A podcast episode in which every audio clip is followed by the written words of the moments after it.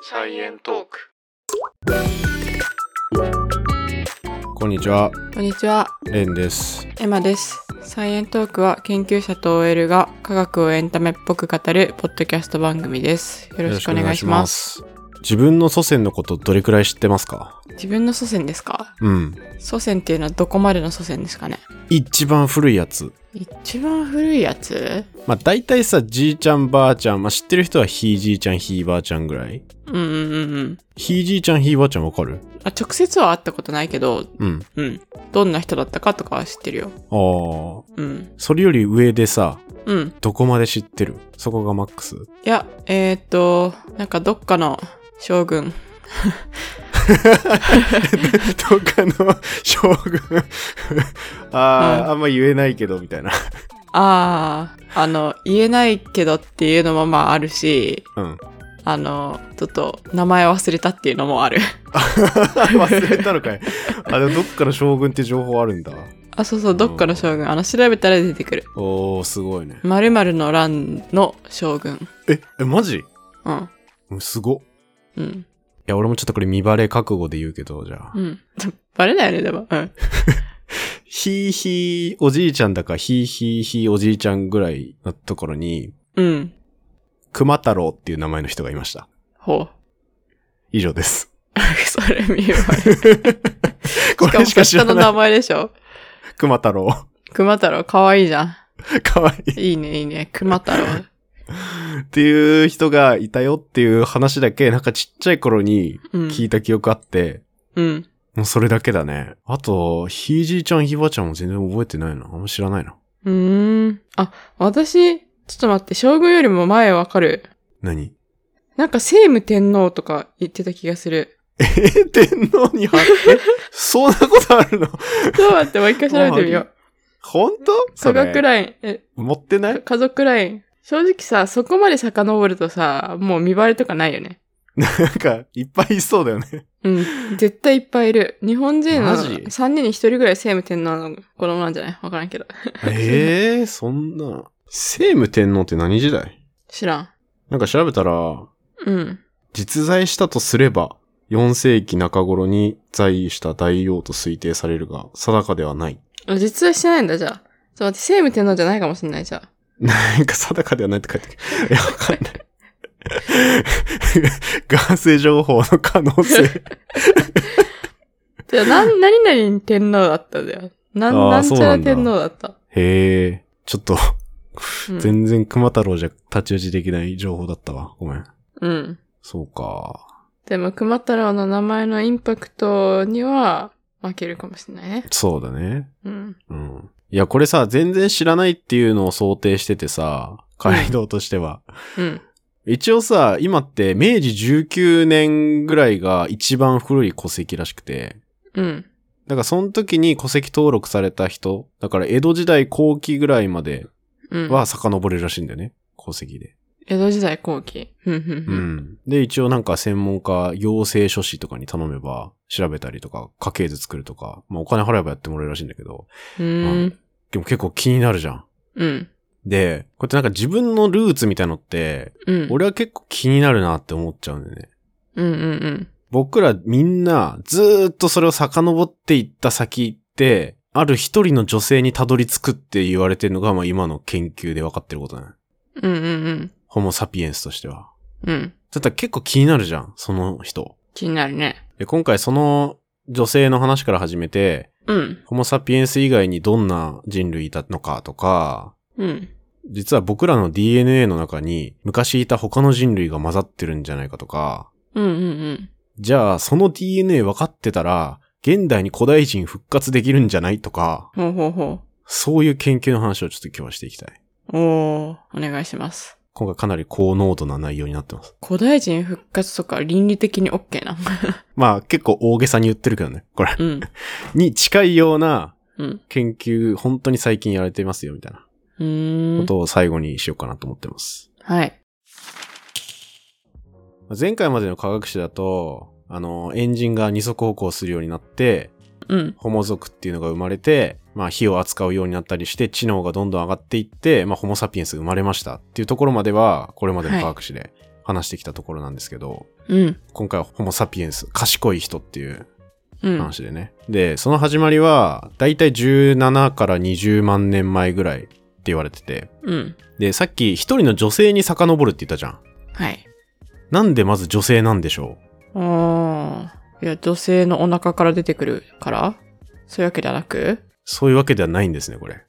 ああ、じゃあ女性、その女性で急に何か、あの、突然変異みたいなの起こったってこといや、そこまでは分かってないんだけど、うん。今の方法で研究していくと、どうしても女性っていう情報になる。うん、うん、それはなんででしょうっていうクうイん。そズ。れはなんでこれね、今までの話にちょこちょこヒントはあったかもしれん。えー、え、でもその女性からホモサピエンスになったって言われてるんだよね。女性からっていうか、まあ、これ特定の女性みたいな言い方してるけど、うん。まあ、いろんな現代人の DNA とか調べたり、化石の DNA を調べて、うん。その共通のやつを辿っていったら、辿り着くっていう感じなんだけど、それがなんで女性ってわかるかっていう。それがなんで女性ってわかるかってことえ、XY? あ ー、XY ではないんだよね、これ。あ女性ってわかるか。DNA 的にそう。これちょっとね、うん。むずいかも。なんかミトコンドリアがなんちゃらみたいなのは関係ないお、それです。なんか聞いたことある。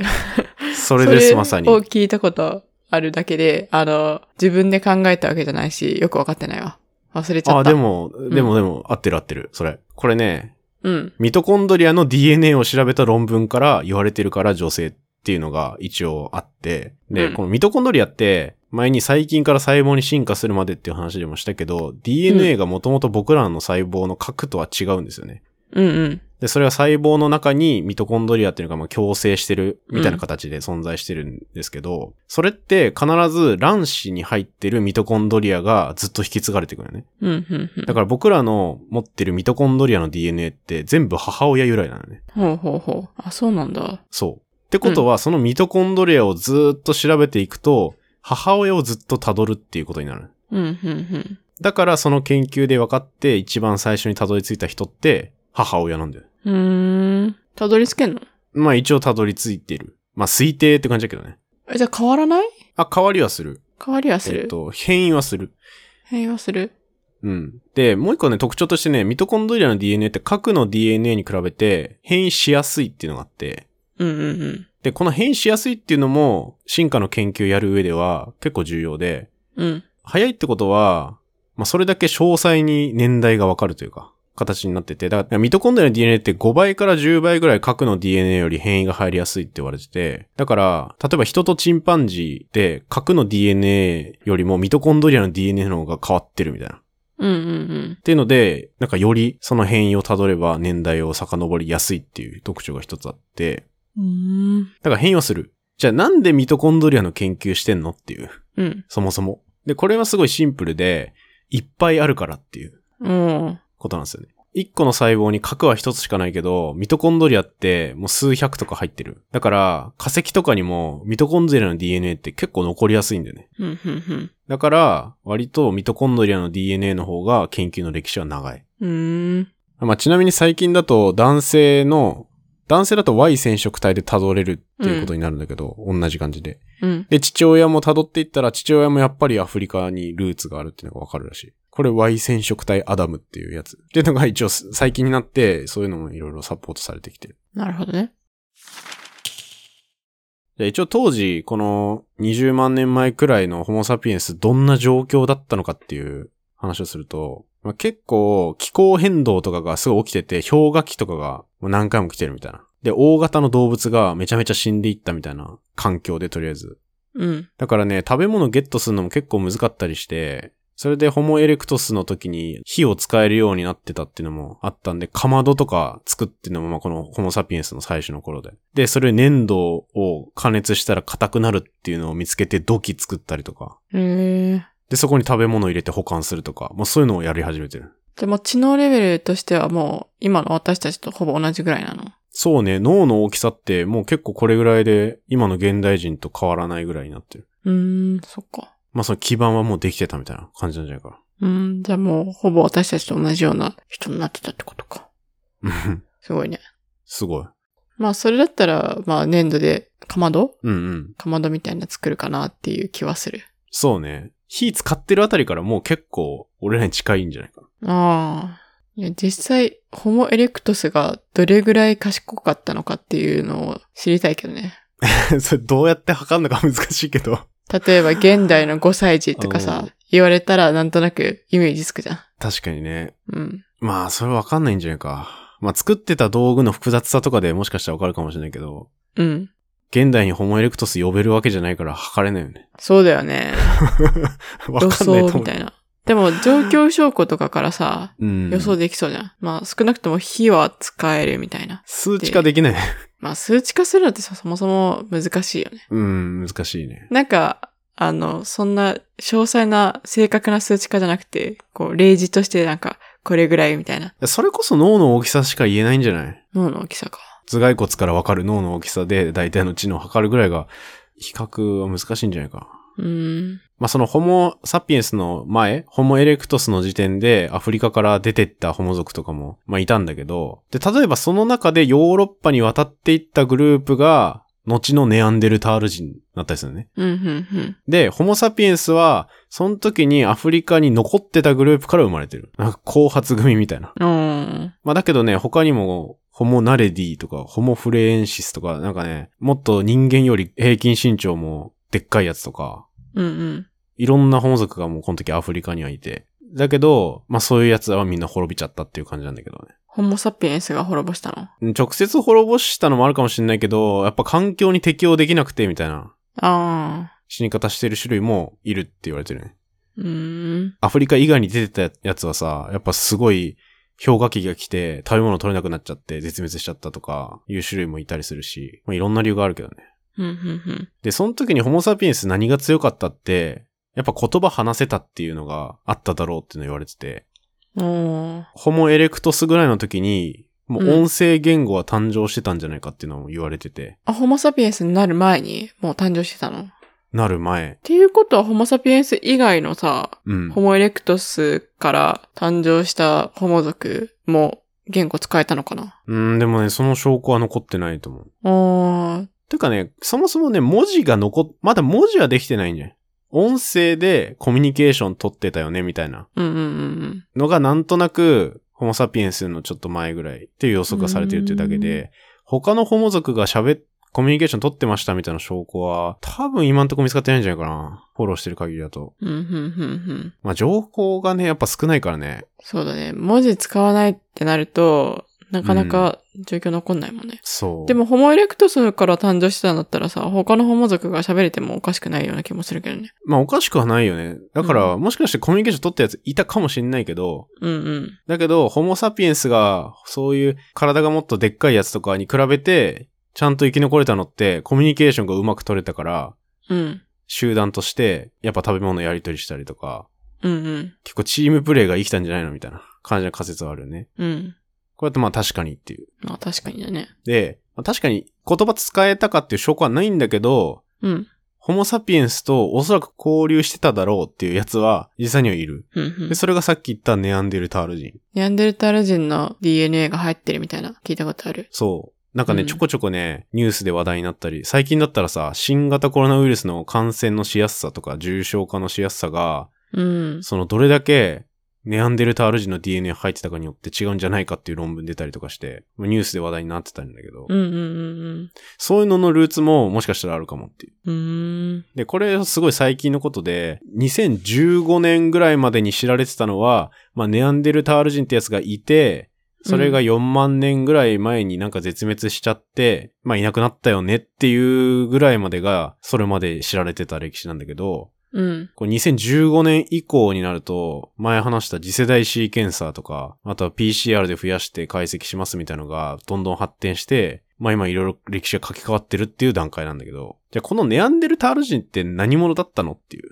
うん。で、これって、まあ、化石人類の中で一番遺跡とか洞窟から化石が取れたっていう種類で、名前がホモネアンデルタレンシスってやつ。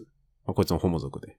うんうん。で、今の僕らに近いけど、まあ、化石とか見ても別な人類っぽいし、まあ、なんか DNA 読んでもちょっと違うと。普通に考えるともともと、これネアンデルタール人が僕らの祖先だった説と、親戚だった説、うんうんうん共通の祖先から分岐したっていう説のどっちかっていうのがずっと議論されてて、最近まうんで。うんうん。で、これにケリをつけたのも DNA を配列決定したっていううん。へことなんです。ーうんうん。一応、ホモサピエンス生まれたのさっき20万年前ぐらいって言ったけど、それより前の50から70万年前ぐらいに分岐したグループって言われてて、このネアンデルタール人は。うんうんまあ、21世紀初めぐらいの結論は、ミトコンドリアの DNA 読めたから、まあ、母親の情報は分かったんだけど、うん。うん。父親の情報が全くない、みたいな。はいはい。だから、ちょっとあんま情報が足りてなくて、あとは、現代人のミトコンドリアをいくら調べても、ネアンデルタール人に似てる配列っていうのは、まあ、全然見つかんなかったっていううんうんのがあったね。だから、まあ、ホモサピエンスとネアンデルタール人はもう全然別物で、で、ネアンデルタール人がただ滅亡したんだなっていうふうに思われてたね。うん。うんうんうん。だけど、まあ、それがゲノム解析で、2010年以降にネアンデルタール人の化石結構発見されてて、うん。例えば2010年にクロアチアから3人のネアンデルタール人の DNA 見つかったんだけど、サハラ砂漠より南のアフリカ人を除いたそれ以外の地域、アジア人とかヨーロッパ人には2.5%ぐらいネアンデルタール人の DNA が混ざってたっていう。え、でもこれまではネアンデルタール人の DNA に全く同じような配列がなかったんだよね。ミトコンドリアね。で、ミトコンドリアは、えっ、と、全く別だけど、各 DNA を見たら一緒の部分があったっていうことが分かったのか。その、そうそうそうそクう。ロアチアから。はんはんはんだから、ミトコンドリアじゃ、情報不足だったみたいなことよね。要は。なるほどね。うんうん、そう。で、しかも、アフリカ人のサハラ砂漠より南って言ったけど、う。うん。まあ、そこのある一定ラインより南にはネアンデルタール人の DNA 全くなくて、うん。それ以外にはいるってことは、じゃあアフリカから出てった後にネアンデルタール人と混ざったっていう考え方ができる。じゃあ、ホモサピエンスとネアンデルタール人は結構昔に分裂したけど、また一部が合体したのが私たちの祖先ってことそう。うーん、複雑だね。そうそうそう。一回分岐して、またちょび、一部の人たちだけがうん。混ざって、うん。で、今までいるっていう。だから、今まで、それまでは、だからミトコンドリアの情報でネアンデルタール人は別物って言ってたんだけど、うん。ただの別物じゃなくて、実は、特にアジアとか、まあ、あとヨーロッパの人とかにも、入ってる人には入ってるみたいな、ネアンデルタール人の DNA が。へえ。だから実は祖先だよね、みたいな。うん、ふんふん。微妙な立ち位置だよね。うーん。遠い親戚のおじさんみたいな感じ。うん、ふん。で、一応ね、現代人のね、DNA、いろんな人を解析しまくったら、ネアンデルタール人のね、DNA の70%ぐらいはね、復元できるらしいよ。へえ。どうやって復元するのあ、まあ、復元っていうか、まあ、情報として分かってるっていう。 ああ。ネアンデルタール人作るってことかと思った。まあ、作るってことではないけど、まあ、DNA 分かって作れるわけじゃないから。まあそうね。で、一個補足しとくと、だから、この最近になって分かってるのが次世代シーケンサーがすごいよっていうのもあるんだけど、次世代シーケンサーの読み取りの精度も、深い浅いっていうのがあって、うん。うん。一発で全部読めるわけじゃなくて、同じ部分を何十回も読んで、ちゃんとこれで合ってますよねっていう高精度なデータ。うん、うん。これがなんか深い、高い深度のゲノムデータだ、高深度ゲノムデータみたいに言うんだけど、それが得られたら、まあまあこの配列は間違いないでしょうみたいな。うん。で、その逆に、あんまり量が少なすぎてとか、あんまり何回も何回も読めなかったのは低深度のゲノムデータって言うんだけど。で、高深度のゲノムデータって取れるのって化石だと結構レア。ほうほうほう。で、これまでに現代の人と同じレベルの高深度のデータが得られたネアンデルタール人は3人。え、それは高深度のデータを得られるためには量がいっぱい必要ってことそう。ああ、じゃあ結構もう分解とかしちゃって、あんま分かってなかったのか。これまで。そう。で、同じ部分はさ、PCR して増やせるって話したんだけど、全長でちゃんとパーツとして残ってるというか、ああ、はいはい。そういうのがちゃんと残ってる情報が多くないと、カバー率が低くなっちゃうわけじゃん。なるほど、なるほど。で、精度も足りないってなっちゃうから、で、それがちゃんとできてるのがまだ今、3人しかいないよね。うん、うん、うん、 2014年がデニソワ洞窟。で、こうれんロシアで見つかった人と、2017年、ビンデジャ洞窟、クロアチア。うん。うん。で、2020年、チャンギルスカヤ洞窟。まあこれもモンゴルとかロシアの近くの山脈のとこから見つかってる。うんまあ、この3人。え、いや、なんかめっちゃ全部最近だね。これまではじゃあ見つかんなかったのそれともたまたま最近見つけた3人がそんな高精度だったのうん、まあ、あとはサンプルをさ、取って結構ちゃんと保存してるっていうのもあるかもしれない。ああ、保存の、なんだろう、精度が、技術が上がったみたいなことなのかな。最近上がったから、最近見つかる人はもう全長取れるみたいな。うんうん。うーん。まあ、最近だし、あとは、まあ、だ洞窟とかが多いと気温が低くて、で、ちゃんと DNA の保存状態が良くて、うん。で、今だとすぐ解析できて、っていうのが多いんじゃないかな、最近。ちゃんとデータ取れてるのが。うん、うん。まあ、高深度のデータ得られたのは3人なんだけど、まあ、低深度、そんなに精度高くないみたいな情報でも、例えば、その洞窟に集団で見つかってたりするんだけど、うん、ネアンデルタール人の化石が。で、その集団の Y 染色体を見たら、その集団の中で結構婚姻関係が成立してたとか、うん、うん、うん。血縁関係が強くて。家族みたいな。そうそう。まあ、あとは、あの、女性、ミトコンドリアの DNA を調べたら女性の情報はわかるわけじゃん。うん。で、女性はおそらく、ある洞窟で生まれた女性は、違う洞窟に住んでる別な集団に嫁いでいったみたいな婚姻形態をおそらく取ってたんじゃないかみたいな。っおー、ほんほんほん。ていうのまでわかる。面白いね。面白いよね。そういう文化的なところもわかるだね。そう。サイエントーク。で、ここまでね、ネアンデルタール人の話だったんだけど、じゃあネアンデルタール人以外に、僕らの DNA の中に、他の人類っていないのっていうのもちょっと気になってくるじゃん。うんうんで、これが実はいるんだよね。うん。うんほんほん。で、これ2010年にこれは分かったことなんだけど、うんホモ・サピエンスでもなくネアンデルタール人でもない DNA の配列っていうのが実は僕たちの中に入ってるっていう。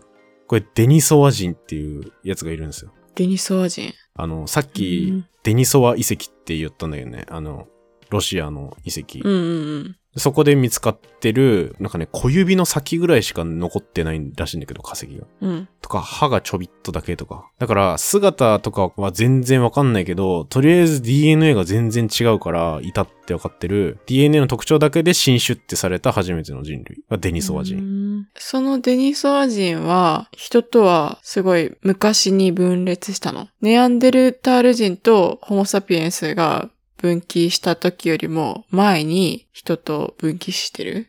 ホモサピエンスと、まず共通祖先から、ネアンデルタール人とデニソワ人の共通祖先が分岐してる。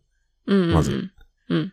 で、そこから先、えー、60万年前ぐらいにネアンデルタール人からさらに分岐してるのがデニソワ人って言われてる。だから、ホモサピエンスよりもネアンデルタール人に近い。デニソワ人は。あれ、ちょっと待って。え、私さっきちゃんと聞いてなかったかも。それか聞き間違いしたかもしれないけど、え、うんはじめにデニソワ人とホモサピエンスの共通祖先が分岐したって言ったよね。言ってない。あ、じゃあ、えっとネアンデルタールとホモサピエンスがまず分岐して、そこからホモサピエンスとネアンデルタールが分岐したってことあ、全然 違う。 え違う違う違う。あ、ごめん、えあ、っとちょっと待って。最初に、うん、ホモサピエンスと、うん。えーネアンデルタール人とデニソワ人の共通祖先。だからそ、それ以外、ホモサピエンスとそれ以外が分岐してて、あ、そこそこ、はいはいはい。で、その、それ以外の方が途中でネアンデルタール人ってやつとデニソワ人ってやつになってるみたいな。あー、なるほどね。はいはいはいはい。あ、理解しそた。だからトーナメント表で言うと、ホモサピエンスがシードになってるみたいな感じ。あ、はいはいはい。まあこれもネアンデルタール人と同じぐらいの時期にデニソワ人いたって言われてるんだけど、うん。これね、現代人にね、等しく分配されてるわけじゃなくて、この人たちの DNA。うん。実はね、こうパプアニューギニアの人に受け継がれてるんです。ほうほうほう。これ3から6%がデニソワ人由来の DNA って言われてて。うん。今住んでる人。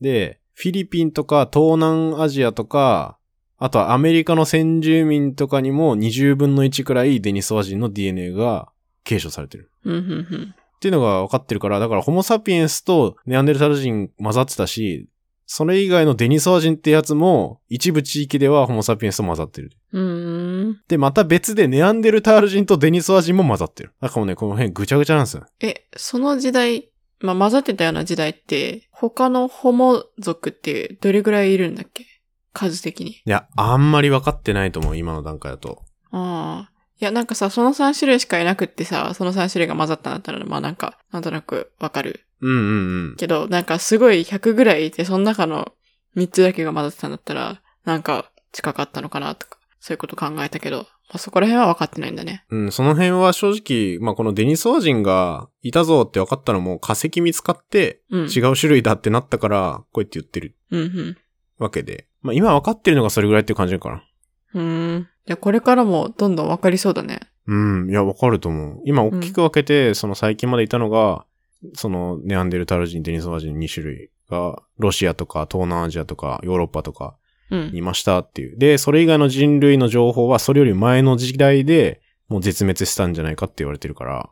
うん、うん、まあね、また見つかったらひっくり返る可能性あるんじゃないですか。ひっくり返るというか、まあ、追加みたいな感じだと思うけど。もうう。っん。うーん。てなったら、またこの DNA の関係性ってうん。整理し直さなきゃいけなくなるっていう。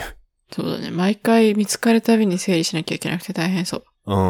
まあ、まだね、未知の人類はいた可能性全然あるって言われてるから、うん。面白いですよね。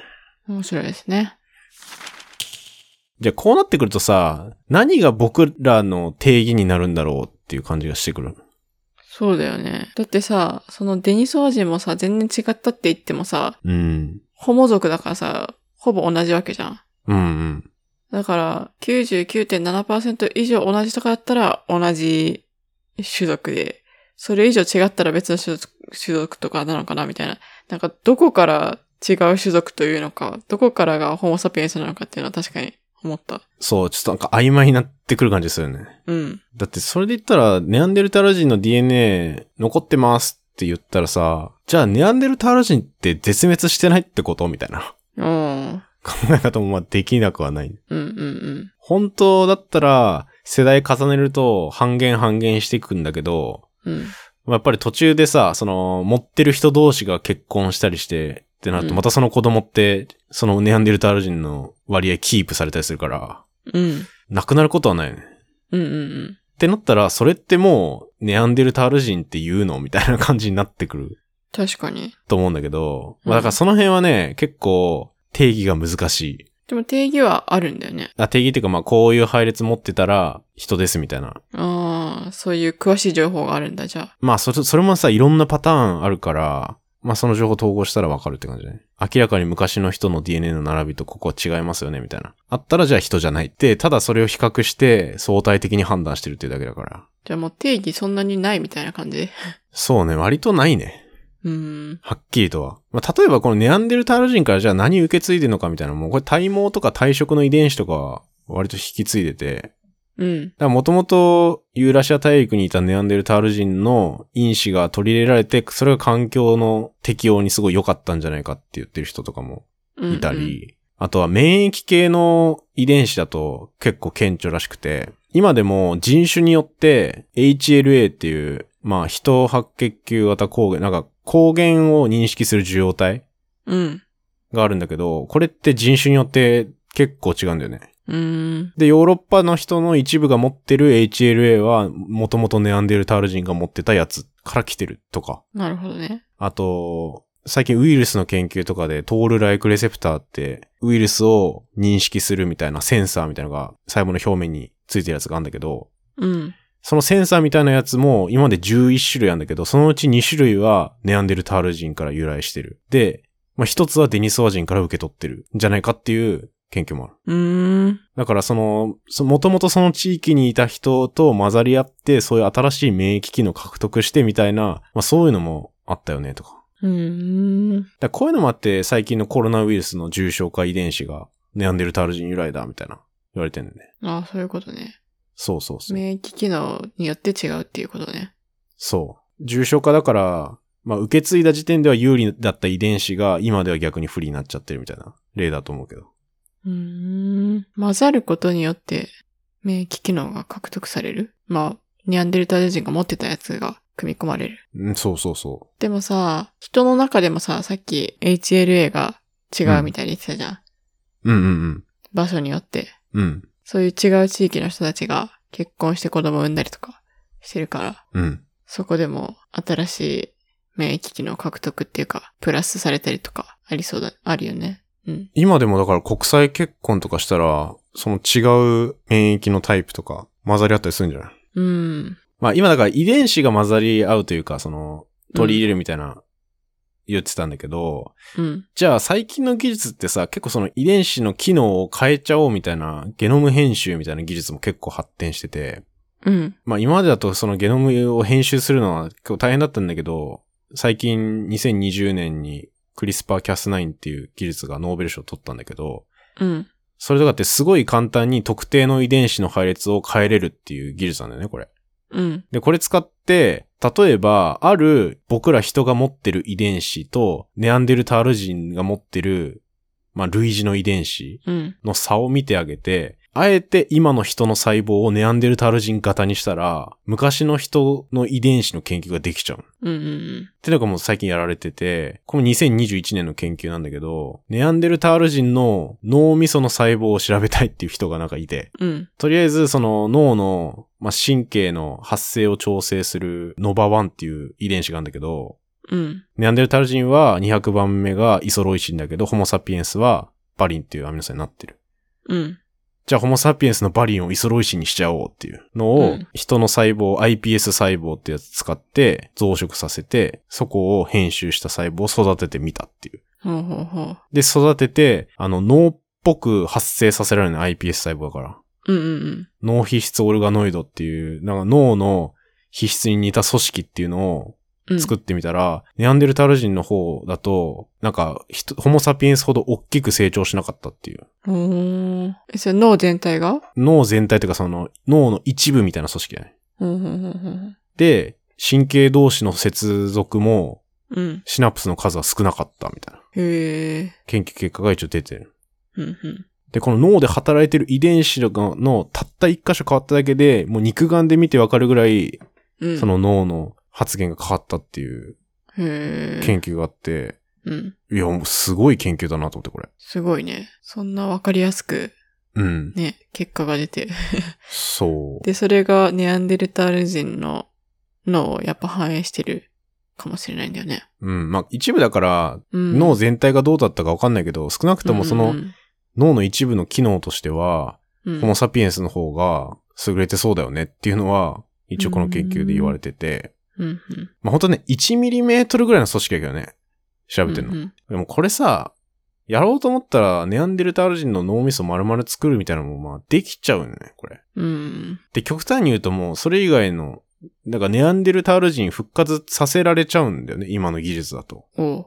だって受精卵でゲノム編集やったらさ、うんうん、そういう。いう人って生まれてきちゃうわけで。ああ、どこからが倫理的に OK なんだろうね。 そう。これだからめちゃくちゃその倫理的な問題があって、まあそもそも人にこのゲノム編集の技術を使っちゃうっていうのはまだ全然脳で。でも人の細胞でやったんだよね、今は。これは iPS 細胞だね。 iPS 細胞か。人の。うん。細胞にやるのは OK。うん細胞を培養するぐらいだったら OK。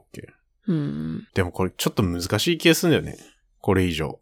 うん、うん、その今、現代人の技術がここまで発展してきたからこそ、うん。うん。この古代人の研究、どこまでやるみたいな 感じになってんだ。いや、興味はあるけどね。正直、興味はあるけど、でも、それで生まれてきた人というか、ネアンデルタール人もどきのことを考えると、確かに、倫理的に問題はありそう。しかもそもそもさ、それで編集してきた子はさ、別にネアンデルタール人ではないじゃんって思うけどね。ホモサピエンスでもないし、ネアンデルタール人でもないんじゃないいや、すまあそうだね。人造人間みたいな、ある意味。そう。だから何起きるかわかんないしね。まあだから今、培養細胞で、うん。いろんな研究が、これまだ、一応ね、ホモサピエンスとネアンデルタール人で違う遺伝子っていうのが60個ぐらい見つかってて、そのうちの1個がさっき言った脳の神経のうん遺伝子。だからあと60個ぐらいあるんですよ。うん。おーじゃあまだやられてないのも結構ある。まだやられてないもの。だからこれから多分論文が出てくる。どうんどん。ん。でも、どこに向かっていくんだろうっていう、 この研究は。これで終わりなんだけど、今日の話。これ、こ確かのに。研究どこ向かっていくんだろういやー。難しいなーっていう。いや、これ結構難しいと思う。今許されてる範囲内で分かることを全て解明していく。うん。なんか培養細胞とかでね。うん。って言ってもね、分かることは限定的だもんね。うん、やっぱ脳も結局一部だと、うん。まあなんとなく機能変わってそうっていう うんうん。話だけになっちゃうし、だけどそれを知ることって、まあ科学との好奇心的にはいいのかもしれないけど、何なんだろうって思っちゃった。まあでも、それ言い出すとさ、もうんう、。科学やってること全部、うん、何なんだだろうになるし、 そうだね。古代人のこと調べる考古学とかも何なんだろうになっちゃうね。だし人間の知りたいっていう欲求が叶えられちゃうっていう、初めての状況になってるからさ、こういうゲノム編集とか。なんかでもさ、隠れてやってる人とかいないんかなマッドサイエンティストみたいな。あ、でもゲノム編集は中国でクリスパーキャスベイビーが生まれちゃったみたいなあ、そうなののは、いつだっけな ?2 年前ぐらいかなえ、どういうゲノム編集したの ?2020 年うにん中国の研究者が、まあ、ゲノム編集ベビーを作っちゃったっていうのがあって、うんで、。変えたのが HIV っていうエイズのウイルスうん。に感染するときに関係している CCR5 遺伝子っていうやつを変えたっていう。ほう。あ、じゃあ完成しないようにするっていうことあ、そう。HIV がそれを使ってうん細胞の中入ってくんだけど、それがないから HIV が感染できないっていう人。でもさ、何のために作んのいや、だからこの人は、だからその HIV に感染しない人が作れるのかっていうので、やっちゃったんだけど。でも結局さ、その子の生涯はさ、研究対象になっちゃうわけだよね。てかね、なんか、エイズの患者団体から、夫が HIV 陽性で、妻が陰性のカップルをリクルートして、うん。で、そのカップルの受精卵にクリスパーキャス9で編集して、で、そっか、双子の女の子が生まれてる。いや、なんか、いいことやってる感はあるけど、でもなんかちょっと怖い。そう、なんか、ういいこれやってる風だけど、これはダメだよ。これは NG。うん。何起こるかわかんないもんね。ゲノム編集できるって言って、まあ、確かにクリスパーキャス9って、精度、目的の遺伝子を認識する精度っていうのは、高いとは言われてんだけど、100%ではないわけじゃん。うん。